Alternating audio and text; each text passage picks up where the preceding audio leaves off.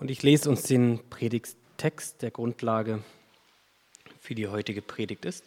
Ähm, der kommt aus dem Lukasevangelium, Kapitel 15, 11 bis 32. Und Jesus fuhr fort. Ein Mann hatte zwei Söhne. Der Jüngere sagte zu ihm, Vater, gib mir den Anteil am Erbe, der mir zusteht. Da teilte der Vater das Vermögen unter die beiden auf. Wenige Tage später hatte der jüngere Sohn seinen ganzen Anteil verkauft und zog mit dem Erlös in ein fernes Land. Dort lebte er in Saus und Braus und brachte sein Vermögen durch. Als er alles aufgebraucht hatte, wurde jenes Land von einer großen Hungersnot heimgesucht. Da geriet auch er in Schwierigkeiten. In seiner Not wandte er sich an einen Bürger des Landes und dieser schickte ihn zum Schweinehüten auf seine Felder. Er wäre froh gewesen, wenn er seinen Hunger mit den Schoten, die die Schweine fraßen, hätte stillen dürfen, doch selbst davon wollte ihm keiner etwas geben. Jetzt kam er zur Besinnung. Er fragte sich, wie viele Tagelöhne hat mein Vater? Und alle haben mehr als genug zu essen. Ich dagegen komme hier vor Hunger um. Ich will mich aufmachen und zu meinem Vater gehen und zu ihm sagen, Vater, ich habe mich gegen den Himmel und gegen dich versündigt. Ich bin es nicht mehr wert, dein Sohn genannt zu werden. Mach mich zu einem deiner Tagelöhner. So machte er sich auf den Weg zu seinem Vater. Dieser sah ihn schon von weitem kommen, voller Mitleid lief er ihm entgegen, fiel ihm um den Hals und küsste ihn. Vater, sagte der Sohn zu ihm, ich habe mich gegen den Himmel und gegen dich versündigt, ich bin es nicht mehr wert, dein Sohn genannt zu werden. Doch der Vater befahl seinen Dienern, schnell, holt das beste Gewand, zieht es ihm an, steckt ihm einen Ring um den Finger, bringt ihm ein paar Sandalen, holt das Mastkalb und schlachtet es. Wir wollen ein Fest feiern und fröhlich sein. Denn mein Sohn war tot und nun lebt er wieder, er war verloren und nun ist er wiedergefunden. Und sie begannen zu feiern. Der ältere Sohn war auf dem Feld gewesen als er jetzt zurückkam, hörte er schon von weitem den Lärm von Musik und Tanz. Er rief einen Knecht und erkundigt sich, was das zu bedeuten habe. Dein Bruder ist zurückgekommen, laut die Antwort, und dein Vater hat das Mastkalb schlachten lassen, weil er ihn wohlbehalten wieder hat. Der ältere Bruder wurde zornig und wollte nicht ins Haus hineingehen. Da kam sein Vater heraus und redete ihm gut zu. Aber er hielt seinem Vater vor, so viele Jahre diene ich dir jetzt schon und habe mich nie deinen Anordnungen widersetzt. Und doch hast du mir nie auch nur einen Ziegenbock gegeben, sodass ich mit meinen Freunden hätte feiern können. Und nun kommt dieser Mensch da zurück, dein Sohn, der dein Vermögen mit Huren durchgebracht hat, und du lässt das Mastkalb für ihn schlachten. Kind, sagte der Vater zu ihm, du bist immer bei mir, und alles, was mir gehört, gehört auch dir. Aber jetzt mussten wir doch feiern und uns freuen, denn dieser hier, dein Bruder, war tot und nun lebt er wieder. Er war verloren und nun ist er wiedergefunden. Guten Morgen. Es ist schön, wieder hier zu sein. Ich bin wirklich gerne hier. Ähm, es ist ein schöner Raum mit netten Leuten drin, jedes Mal. Mein Name ist Jutta Schierholz, für alle, die dich nicht kennen. Ich bin Theologin und Lebensberaterin und habe aktuell auch eine 50-Prozent-Stelle im Berlin-Projekt, in einer Partnergemeinde von hier. Und ja, bin gerne wieder hier zum Predigen. Ich spreche vor der Predigt noch ein Gebet. Danke Gott für diesen Text, den wir gerade gehört haben, diese Geschichte, die so alt ist und doch immer wieder uns neu überrascht. Ich bitte dich um deinen Geist, dass du uns hilfst zu verstehen, was das mit uns hier und jetzt heute zu tun hat. Amen. Ja, ihr kennt den Begriff wahrscheinlich FOMO, Fear of Missing Out. Hört man derzeit, ziemlich oft.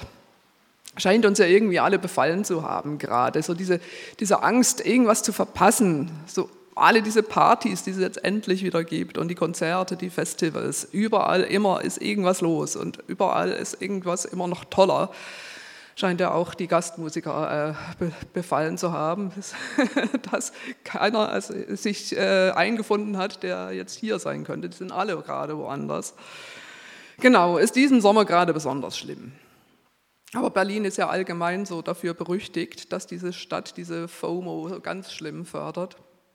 Ich habe schon von Leuten gehört, die von hier weggezogen sind in eine kleinere Stadt, weil sie es nicht mehr ausgehalten haben. Die sind irgendwo hingezogen, wo sowieso nichts los ist weil sie das hier einfach nicht ausgehalten haben. Ständig verpasst man irgendwas, irgendwas Tolles. Wir haben es heute hier im Text mit zwei Leuten zu tun, die auf unterschiedliche Weise auch äh, irgendwie FOMO hatten. Ich habe sie letzte Woche ja schon kennengelernt. Anne hat letzten Sonntag über diese zwei Brüder gesprochen, diese ganz unterschiedlichen Typen. Anne hat so über ihre Beziehung zueinander gesprochen.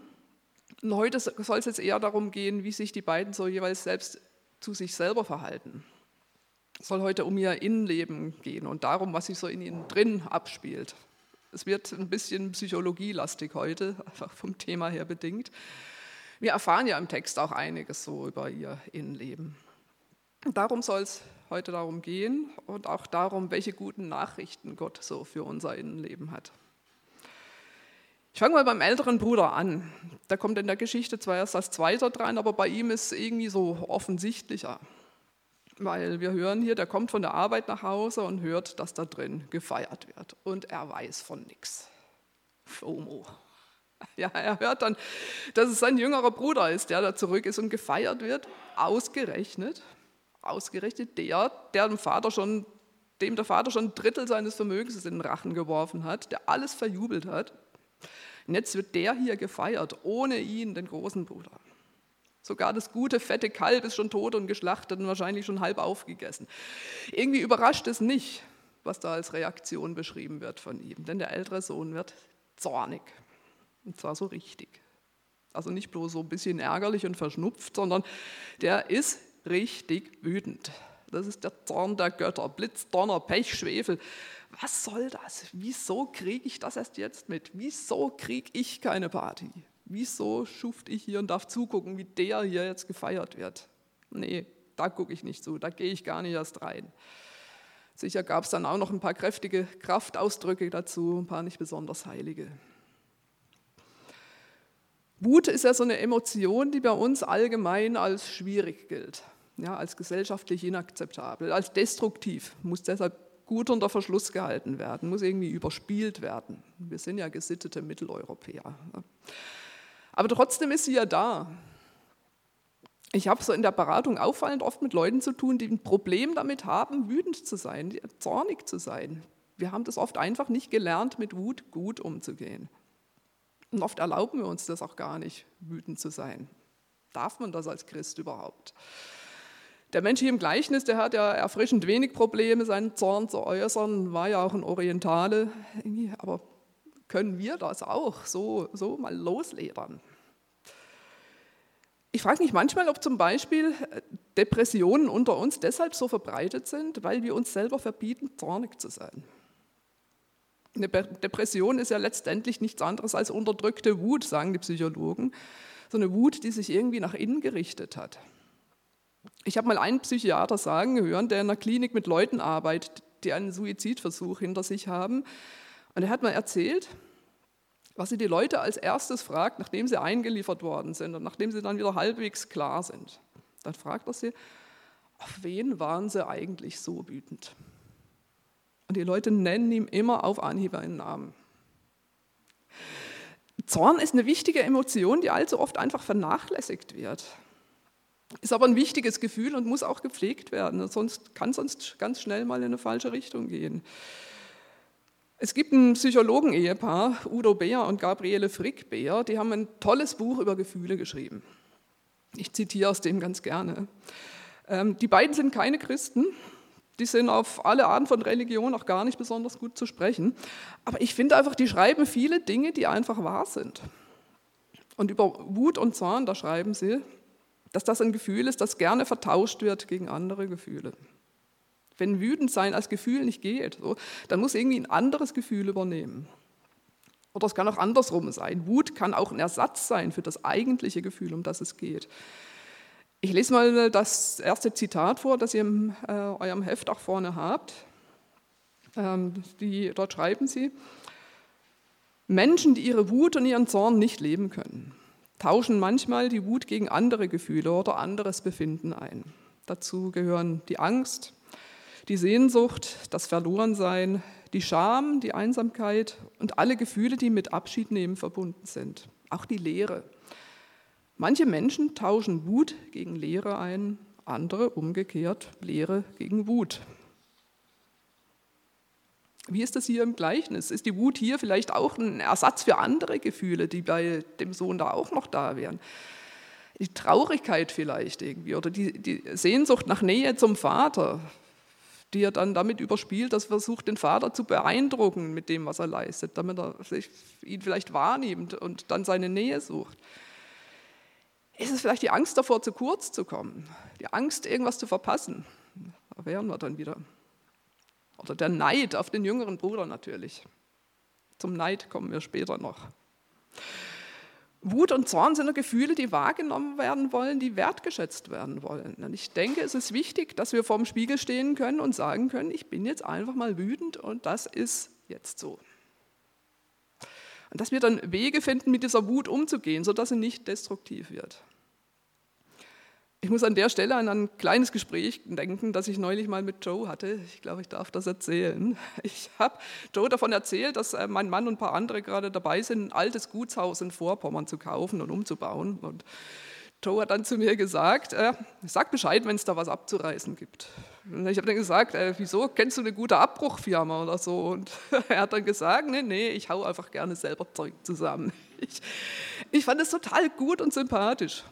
Weil du wirkst ja jetzt generell nicht wie einer, der irgendwie eine kurze Zündschnur hat und irgendwie gern mal in die Luft geht. Aber ich finde es gut, dass du die Freiheit hast, zuzugeben, dass es zwischendurch einfach mal gut tut, irgendwo drauf zu hauen, irgendwie Dampf abzulassen und zu erleben, wie so eine Wand zusammenkracht. Ja. Macht Spaß, das ist Psychohygiene. Weil ich kann mir nicht vorstellen, dass auch bei euch in der Gemeinde ab und zu mal Situationen gibt, die einen einfach wütend machen. Es ist gut zu wissen, dass du da deine Strategien hast. Ich habe das Gemäuer inzwischen auch selber gesehen, also das wird dir gefallen. Also jetzt aber auch die speziell gute Nachricht über unseren Zorn, was Gott betrifft, ist hier, dass Gott auch kein Problem hat, wenn wir zornig sind. Im Gleichnis hier, da steht da der Vater, steht da für Gott und Jetzt schauen wir mal, wie der hier reagiert. Der sagt nicht, ja, du, jetzt reg dich erst mal ab, jetzt renn erst mal drei Runden um den Hof und dann kannst du zu mir reinkommen sondern der Vater geht zu ihm raus. Der verzichtet mal kurz aufs Feiern, um mit seinem Sohn zu reden, um bei ihm zu sein. Der hat keine Angst davor, dass der jetzt gerade so wütend ist. Möchten wir, dass das Gott uns sieht, wenn wir wütend sind? Denn Gott kann das ab. Und wenn wir es uns selber gestatten, wütend zu sein, dann können wir auch, wenn wir uns dann beruhigt haben, leichter uns selber überlegen, ob hinter unserer Wut vielleicht noch andere Gefühle stecken und schauen, ob da irgendwas nach Veränderung ruft. Beim jüngeren Sohn dann erfahren wir erstmal gar nicht so richtig, was seine Gefühle betrifft. Da zieht er erstmal einfach nur diese unglaublich dreiste Nummer durch. Der lässt sich vom Vater auszahlen und verschleudert dann alles. Also ein unmögliches Verhalten. Er fällt sich hier komplett maßlos, völlig entgrenzt, so völlig ziellos auch der will halt was erleben, er will alles haben, was die Welt hergibt, kann sich auch so einiges leisten, weil das war ein begüterter Vater, der ihn da ausgezahlt hat. Aber er ist ja irgendwie ein Mensch, dem die Mitte fehlt. So sieht das aus hier. Und als er dann äh, nichts mehr hat, als er alles äh, ausgegeben hatte, wendet er sich an einen Bürger des Landes, heißt es hier in dieser Übersetzung. Ähm, ich habe gemerkt, das ist viel zu flach formuliert. Also Im griechischen Text heißt es hier, dass er sich an einen Bürger hängte. Und dieses Anhängen aber, äh, habe ich dann festgestellt, als ich das Wort nachgesehen habe, bezeichnet eigentlich die Art und Weise, wie zwei Ehepartner aneinander hängen. So an anderer Stelle heißt es, darum wird ein Mensch Vater und Mutter verlassen und seiner Frau anhängen. Das ist dasselbe Wort, was hier gemeint ist. Und, äh, ich würde mal vermuten, dieser Bürger des fremden Landes, an den unser jüngerer Sohn da geraten ist, das war wahrscheinlich eher der Sugar Daddy Der Sohn hatte sich halt nicht, anders nicht mehr zu helfen gewusst und hat sich dann halt an diesen Mensch verkauft, um irgendwo unterzukommen.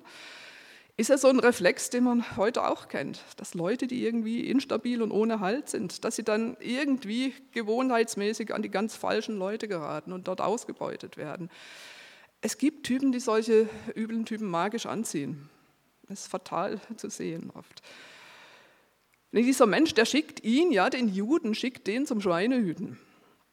Es kann mir keiner erzählen, dass dem nicht klar war, dass Jude und Schweine irgendwie nicht geht dass für einen Juden ein Schwein ein unreines Tier ist und dass man den nicht zu denen schicken darf, muss der doch gewusst haben. Das heißt, so Absicht. Das war ein Sadist. Es war so einer, dem, dem es einen Kick gibt, wenn er einen anderen Menschen bis zum Anschlag demütigen kann und auf den letzten Rest an Menschenwürde rumtrampeln kann. Weil der arme Mensch hier, der leidet Hunger, darf dann aber nicht mal vom Schweinefutter essen. Es gab und gibt echt perverse Leute. Mir fällt dazu spontan ein Roman ein, den ich äh, gelesen habe, einer der stärksten, die ich in den letzten Jahren gelesen habe. A Little Life, ein wenig Leben, von Hanya Yanagihara. Ich weiß nicht, ob einer von euch das Buch kennt. Es ist, sage ich dazu, es ist ganz harte Kost. Es ist nichts für schwache Nerven, aber es ist einfach sagenhaft gut geschrieben. Man taucht da ein in das Innenleben von diesem extrem misshandelten jungen Mann und irgendwie fängt man da an, ein paar Dinge zu verstehen. Ist mir noch selten passiert, dass mir eine Romanfigur so sehr ans Herz gewachsen ist, wie dieser Jude St. Francis, wie er heißt. Ein wenig Leben. Ja. Solltet ihr mal gelesen haben. Hier unser jüngerer Sohn, der, der hat ja leider keinen Namen, aber der ist hier wirklich auf ganz ähnliche Weise ganz unten angekommen. Da, wo wirklich keiner hin möchte. Und da passiert was mit ihm. Er kam zur Besinnung, heißt hier im Bibeltext. Ich habe dann noch den Luther-Text von früher im Ohr, weil heißt es an der Stelle, er ging in sich. Und ich habe mich da gefragt, oh, jetzt nimmt es mich doch Wunder, wie das im griechischen Text wohl heißt. Und siehe da, es heißt wörtlich, er ging in sich. Also diese Redewendung scheint tatsächlich daherzukommen. Er ging in sich. Der ging in sich hinein, hat sich bewusst mal nach innen gewendet und hat sich gefragt, was ist eigentlich mit mir los? Das ist eine super Frage. Braucht oft aber halt eine krasse Situation, bis man die, sich diese Frage wirklich in aller Ehrlichkeit stellen kann. Ja, und was hat er da gefunden? Er hat den Gedanken gefunden. Die Tagelöhner bei meinem Vater haben alle zu essen. Gefühl dazu nennt man Neid. Die haben es besser als ich. Aber bei ihm verwandelt sich dieser Neid dann tatsächlich auch in eine Sehnsucht. Ich hätte das auch gerne, wenigstens genug zu essen, wenigstens ein Dach über dem Kopf. Und dann kommt der entscheidende Punkt, ich will. Ich will mich aufmachen. Ich will das auch, was die haben. Ich will wieder zurück. Und zum ersten Mal kriegt sein Leben eine Richtung. Ich habe hier nochmal ein Zitat von den beiden Psychologen von eben, die Frick Beers, die haben über den positiven Aspekt an Neid und Eifersucht geschrieben. Den gibt es ja auch. Und sie schreiben hier, das ist das andere Zitat, Eifersucht und Neid, wenn sie zum Leiden werden, enthalten Passivität. Man macht sich abhängig von den anderen. Der Perspektivwechsel besteht darin, auf die eigenen Aktivitäten zu schauen, die eigenen Möglichkeiten, die eigenen Impulse und Bestrebungen ernst zu nehmen. Seien Sie mutig, muten Sie sich anderen zu mit Ihren Empfindungen, Ihren Gedanken, Wünschen, Bedürfnissen und Interessen. Nehmen Sie die Gestaltung Ihres Lebens und Ihrer Beziehungen wieder in die eigenen Hände. Genau das macht er ja hier. Der nimmt sein Leben in die eigenen Hände. Er hängt sich nicht nochmal an den Falschen. Der nimmt nicht nochmal die Güter von jemand anderem in Anspruch. Nicht von seinem Vater und ach sonst von niemandem, sondern er nimmt sein Leben selbst in die Hand. Er will als Tagelöhner arbeiten. Er weiß, dass er zwei Hände hat, mit denen er was machen kann und er ist auch bereit, sie zu benutzen. Er rechnet nicht mit viel, außer Essen und einem Dach, weil mehr gibt es für einen Tagelöhner nicht wirklich, aber damit wäre er dann schon zufrieden. Er ist ganz schön bescheiden geworden. Er ist zurück in der Realität. Aber er weiß jetzt, was er will. Und er macht sich dran, das wiederzubekommen. Ist für alle Therapeuten, Berater und so weiter immer so das maximale Erfolgserlebnis. Wenn ein Mensch so den Bogen wieder kriegt, wenn er wieder selbst aktiv wird und Selbstwirksamkeit spürt und sein Leben wieder selber unter die Füße bekommt. Ist ja auch toll, das so zu erleben. Aber weil wir hier keine Selbsthilfegruppe sind, sondern eine Kirche, hat für uns das Ganze auch immer noch eine weitere Dimension, nämlich den Gottesbezug. Ich hatte gerade die Tage jetzt ein interessantes Gespräch mit einem alten, sehr erfahrenen Psychotherapeuten, der auch Christ ist.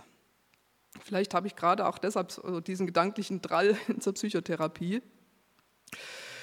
Und dieser Mann hat mir jedenfalls erzählt, dass es ganz oft passiert, dass dann Menschen von sich sagen, also ja, ich bin Atheist, wirklich durch und durch und Gott und Kirche und das alles, das spielt für mich keine Rolle. Und irgendwann, äh, hat er erzählt, passiert es dann oft doch, dass so jemand ankommt und von einem Traum berichtet und dann dazu sagt, also ist mir ja schon irgendwie peinlich, das zu, sa zu sagen, aber irgendwie habe ich einen Eindruck, da hat Gott zu mir gesprochen. Ich persönlich denke auch, dass jeder Mensch irgendwie religiös ist dass jeder irgendwie eine Ahnung hat, dass es Gott gibt, dass es da draußen jemanden gibt und dass da eine Verbindung möglich ist, irgendeine Art von heilsamer Verbindung. Finden wir ja auch bei diesem jüngeren Sohn, als er da in sich geht. Da erinnert er sich. Denn er hat ja tatsächlich auch noch die bewusste Erinnerung daran, dass er einen Vater hat, der gut zu ihm war. Der hat die Ahnung noch in sich, sehr weit weg, hat auch nur beschränkt Hoffnung, ob er dann nochmal aufgenommen werden würde nach allem, was er sich da geleistet hat. Aber er hat diese Ahnung und er will es nochmal probieren mit seinem Vater. Dieser Vater steht da im Gleichnis hier für Gott, hatten wir ja schon gesagt. Und die guten Nachrichten in diesem Zusammenhang sind dann noch das Letzte, was ich anfügen möchte. Denn es ist nicht nur für uns der Zugang möglich zu diesem Gott, sondern Gott selber ist aktiv. Gott ist keine Idee, kein irgendwo fernes, unbekanntes Wesen, sondern Gott ist eine Person, die sich uns aktiv zuwendet, schon bevor wir selber überhaupt so weit sind, das wirklich zu wollen, dass Gott sich uns zuwendet. Das ist die gute Nachricht, dass es letztlich nicht auf uns selber ankommt, nicht darauf, wie stark unser Wille und unser Glaube und so weiter ist, sondern dass Gott von sich aus aktiv ist und dass er gerne auch die Umstände in unserem Leben so daraufhin ordnet, dass wir den Weg zu ihm zurückfinden. Im Nachhinein lässt sich das oft dann so sehen. Dass Gott uns kennt und liebt und sich von nichts abschrecken lässt, was vielleicht an Emotionen in uns steckt. Und dass er das verwandeln möchte in Freude. Hier der Geschichte geht auch der Vater von sich aus hinaus zu dem zornigen Sohn. Und der Vater wartet auch nicht, bis der jüngere Sohn dann an die Tür klopft und um eine Audienz bittet, sondern der Vater rennt los, sobald er den jüngeren Sohn von weitem sieht. Er kann es nicht erwarten. Eine ganz rührende Szene, ganz anders, als der Sohn erwartet hat. Der war ja eigentlich völlig zerknirscht, wollte nur ganz bescheiden um eine Stelle als Tagelöhner bitten und hat nur halb damit gerechnet, dass er abgewiesen wird, aber von wegen. Er wird sofort eingekleidet, wie der Sohn des Chefs. Sofort wird das fette Kalb geschlachtet und sofort wird gefeiert. Endlich Freude, endlich haben wir hier eine schöne Emotion. Und der Vater kommentiert das mit den Worten, mein Sohn war tot und nun lebt er wieder. Mir ist nicht ganz klar, was er damit jetzt meint. Also meint er jetzt damit, also der Sohn war halt vermisst und wir haben ihn für tot gehalten, aber jetzt wissen wir wieder, dass er lebt, er ist wieder hier? Oder meint er vielleicht, dieser Sohn war innerlich tot gewesen. Der hatte sich selbst nicht gespürt. Der hatte keine Ahnung, wozu er lebt, was er möchte, wer er ist. Aber hat sich jetzt selbst wiedergefunden und er hat gespürt, was er möchte und er ist wiedergekommen. Er lebt endlich. Er hat ein neues Leben angefangen. Einige von euch haben das äh, wahrscheinlich als Phrase irgendwie kennengelernt, dass Jesus neues Leben schenkt. Einige andere von euch haben das aber sicher auch schon tatsächlich so bewusst erfahren. Das ist die Einladung an uns alle, dieses Leben immer wieder neu zu entdecken und in uns zu gehen und uns dem zu stellen, was wir da finden. Und das alles zu Gott zu bringen, das verwandeln kann und in uns was ganz Neues schaffen kann. Diese Lebenswende, die der, dieser jüngere Sohn hier zeigt, gehörte zu den eindrücklichsten Geschichten, die wir in der Bibel dazu haben. Aber was hier offen bleibt am Ende ist ja, ähm, wie reagiert dann eigentlich der ältere Sohn? Kriegt er sich dann am Ende wieder ein oder bleibt er dann da draußen? Bleibt er zornig? Oder macht das am Ende vielleicht genauso wie der andere Sohn? Rennt er auch mit dem Besitz seines Vaters los und nimmt dann irgendwann die, dieselbe Kurve zurück zum Vater und landet endlich da? Ich habe ab und zu mit Leuten zu tun, die so aus der Rolle des älteren Bruders, der so Tag und Nacht für Gott schuftet, irgendwann in die Rolle des Jüngeren wechseln, der mal ohne Rücksicht auf irgendwen einen drauf macht. Und wenn es gut geht, gelingt dann tatsächlich auch die Wende zurück zum Vater, dann endlich richtig, so ganz neu. Das kann es schon geben. Wir erfahren hier nicht, wie es für den älteren Bruder ausgeht. Die Geschichte hat ein offenes Ende. Und vielleicht lässt Jesus hier die Geschichte bewusst offen enden, damit die Zuhörer sie selbst fertig schreiben, also wir. Wie schreiben wir sie zu Ende mit unserem eigenen Leben? Das ist die Einladung an uns mit dieser Geschichte. Was auch immer ihr mit der Geschichte macht. Macht, was ihr wollt. Amen.